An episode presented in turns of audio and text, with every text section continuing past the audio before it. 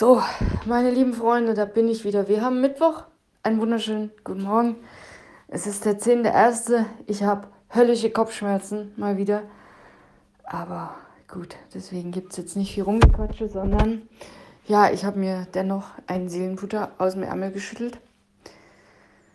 Länger warten wollte ich jetzt nicht mit Seelenfutter schreiben, deswegen, ja, ich mache einfach schnell. So, pass auf. Ich habe ein Bild rausgesucht.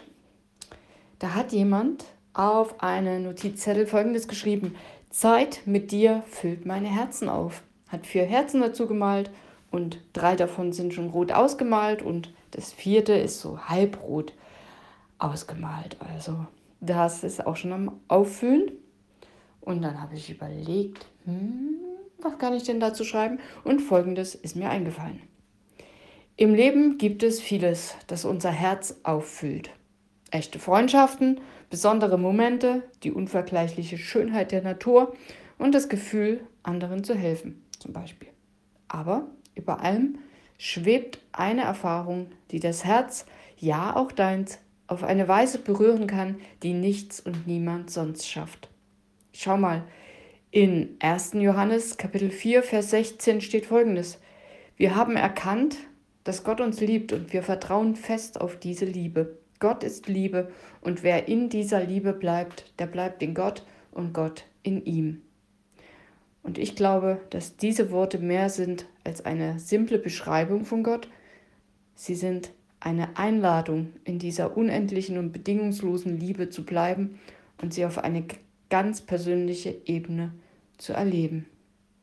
Die Liebe Gottes, habe ich geschrieben, hat die Kraft, dein Herz selbst in den dunkelsten Momenten mit Frieden und Hoffnung zu erfüllen. Sie ist bedingungslos, unerschütterlich und reicht weit über unser menschliches Verständnis hinaus. Und jetzt eine Erfahrung, die ich persönlich mache, ich hoffe, das geht anderen genauso. Ich habe geschrieben, je mehr ich mich von Gottes Liebe durchdringen lasse, desto mehr spiegelt sich das in meinen Handlungen und Beziehungen wieder. Sie inspiriert mich, anderen gegenüber genauso liebevoll, barmherzig und großzügig zu sein, wie Gott es mir gegenüber ist. Gottes Liebe füllt mein Herz auf eine Weise auf, die nichts anderes schafft. Sie ist die Quelle meines Lebens, meiner Hoffnung und meiner Freude. Und wenn ich in dieser Liebe bleibe und sie weitergebe, erhalte ich einen, ein tieferes Verständnis für die Schönheit und den Sinn meines Lebens. Und ganz gleich, wer du bist oder wo du stehst. Auch dir wünsche ich von Herzen, dass du diese Liebe erleben und dein Herz immer wieder auffüllen kannst. Ich hoffe, dass du erkennst, dass diese Liebe nicht an Bedingungen geknüpft ist, sie nicht verdient werden muss, sondern einfach da ist. Für dich, jetzt und für immer.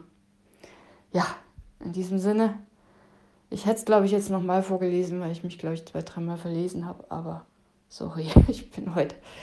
Heute, heute ist ein schlimmer Tag gewesen, zumindest in Richtung Kopfschmerzen. Aber zum Glück ist eigentlich zu 99 Prozent am nächsten Tag wieder alles gut. Darauf hoffe ich auch diesmal. Ich wünsche dir einen schönen Tag und hoffe, das Seelenfutter hat dir gefallen. Und ja, ich bin morgen wieder da, dann hoffentlich mit keinen Kopfschmerzen, aber mit vollem Herzen. Also, mach's gut, bis morgen, bye bye.